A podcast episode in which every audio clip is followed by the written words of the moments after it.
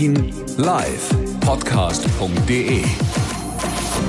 Das Top-Thema heute in Berlin und Brandenburg. Heute Morgen.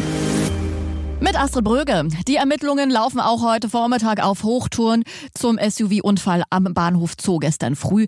Bei dem ist ja ein 24-jähriger Fahrer in eine Menschengruppe gefahren. Bilanz sechs Menschen, zum Teil schwer verletzt. Aktuelle Ergebnisse der Polizei. Der SUV-Fahrer war betrunken. Atemalkohol 0,7 Promille. Und wieder heizt sich die Debatte auf. Sollen die bulligen Geländewagen raus aus der Stadt? Gerd aus Neuruppin haben wir gerade am Telefon.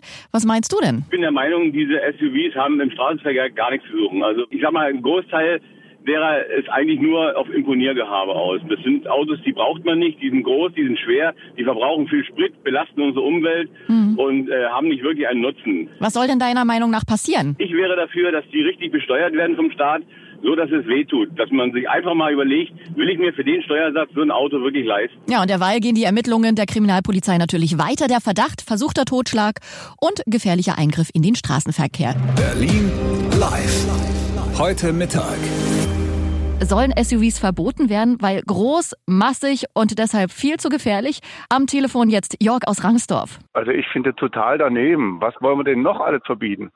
Busse, LKWs, Baumaschinen, wo wollen wir denn dann aufhören? Ja, derweil ist der Unfallfahrer vom Bahnhof Zoo wieder frei. Die Berliner Polizei ermittelt nun nicht mehr wegen versuchten Totschlags, sondern unter anderem wegen Fahrens unter Alkoholeinfluss mit überhöhter Geschwindigkeit und gefährlicher Eingriff in den Straßenverkehr. Unfallforscher Siegfried Brockmann ist jetzt am Telefon. Das hätte ja auch mit einem Familienvan passieren können, sagen Sie. Worüber muss denn jetzt diskutiert werden? Alkoholverbot ist 24 Jahre. Das wäre jetzt die Debatte, die wir nochmal führen müssten. Und wir müssten grundsätzlich auch eine Frage über das Thema SUV, gerade auch schwere SUV führen. Und das äh, wird man sicherlich nicht mit Verboten lösen können, aber man muss sich die Frage stellen, ob nicht die Besteuerung möglicherweise sich hier ändert, weil ja auch noch viele andere Aspekte, gerade auch Umweltaspekte beim SUV besonders negativ sind. Sie sagen, SUVs sind bisher in den Unfallstatistiken nicht aufgefallen, weil sie üblicherweise von Älteren gefahren werden und von Frauen. Aber wenn SUVs aber jetzt natürlich in die dritte Hand geraten, werden sie extrem billig und dann auch für junge Fahrer natürlich erschwinglich und dann auch attraktiv, weil sie eben groß, schwer und sehr gut motorisiert sind. Und äh, dann haben wir natürlich ein Problem, was wir jetzt mal kritisch beobachten müssen. Zurzeit haben wir das nicht. Ich befürchte aber, da kommt noch ein.